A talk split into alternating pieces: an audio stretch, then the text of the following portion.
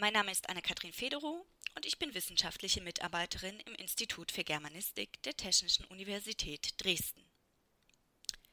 Ich lese Ihnen heute die Geschichte von Simona und Pasquino aus Boccaccios Decamerone vor, wie sie die Erzählerin des vierten Tages, Emilia, als siebente Geschichte vorbringt.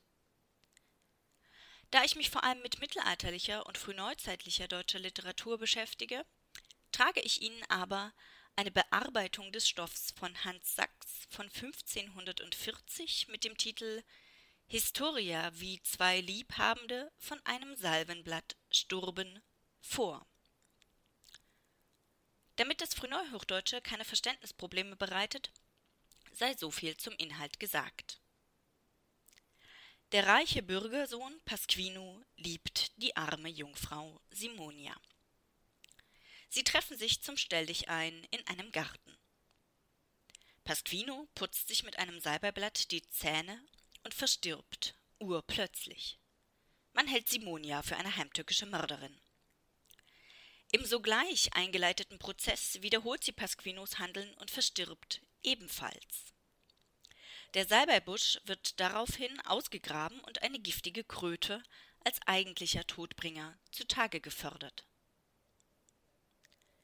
Sachs reduziert die Geschichte auf das Unentbehrliche und versieht sie am Schluss mit einer moralischen Handlungsempfehlung, die sich deutlich vom Decamerone unterscheidet, indem die beiden Liebenden nachgerade gefeiert werden, am gleichen Tag gestorben zu sein und im Jenseits ihre Liebe fortsetzen zu können.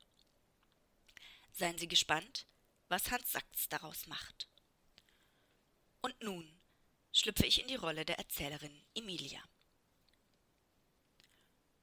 Hört zu, ein kläglich Histori, wohl zu behalten in Memori, dieselbig sich begeben hat in Florenz, der mächtigen Stadt, ein reich mächtiger Burger saß, der hätt ein jungen Sohn, der was, wie das Boccatius beschrieb, hieß Pasquino.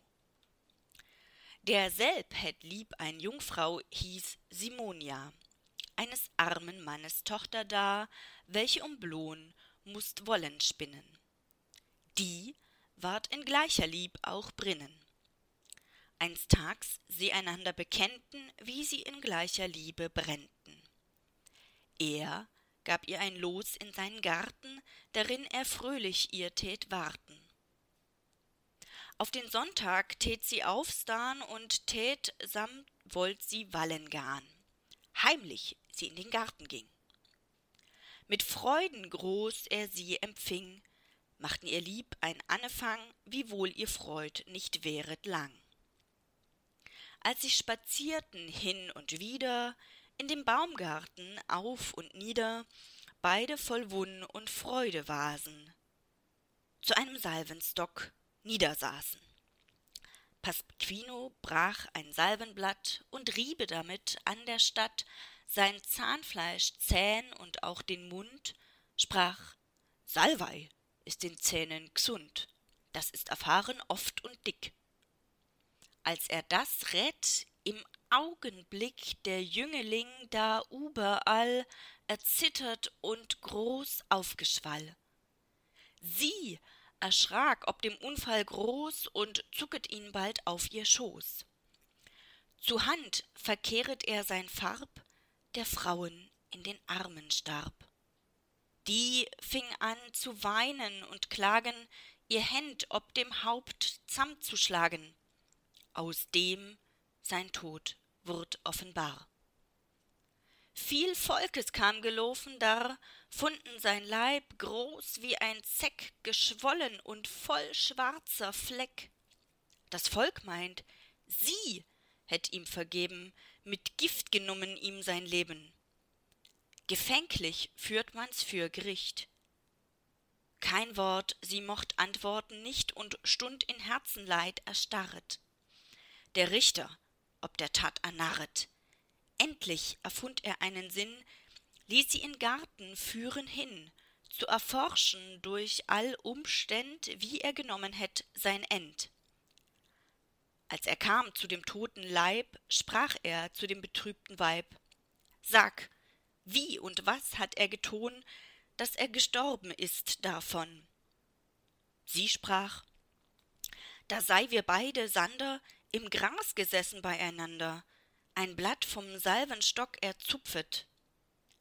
Mit dem sie auch ein Blättlein rupfet, rieb auch ihr Zähnfleisch Zähn und Mund, zeigt ihm, wie er hätt Ton. Zu Stund geschwall die Frau verkehrt ihr Farb, sank nieder, vor ihn allen starb. In alles Volk so kam ein Graus. Sie täten Rat und gruben aus den Salvenstock in diesem Garten. Nachdem täten's alle gewarten. Ein Krot lag an des Salven Wurzel, die hätt Vergift des Salven Sturzel, mit ihrem arg vergiften Saugen die Sach mit feuerglastigen Augen die Leut herum so dückisch an, dass von ihr flohe jedermann. Doch warf man darauf dürres Reis, samt dürrem Holz gleicherweis, wurd samt der Salvenstock verbrennt. Also hat die Geschicht ein End.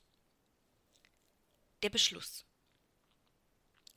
Aus dem ein Mensch soll lernen wohl, dass er sich fleißig hüten soll von der Lieb außerhalb eh, die allzeit bringet Ach und Weh es steht gleich kurz oder lang so ist lieb leides Fang, wie uns das alt Sprichwort bericht und man es denn auch täglich sicht. Was Herzenleids aus Lieb erwachs außerhalb der Ehe, spricht Hans Sachs. Und wer nun Gefallen an der Geschichte gefunden hat, kann diese und andere Bearbeitungen des Decamerone in der Hans Sachs Ausgabe von Adelbert von Keller nachlesen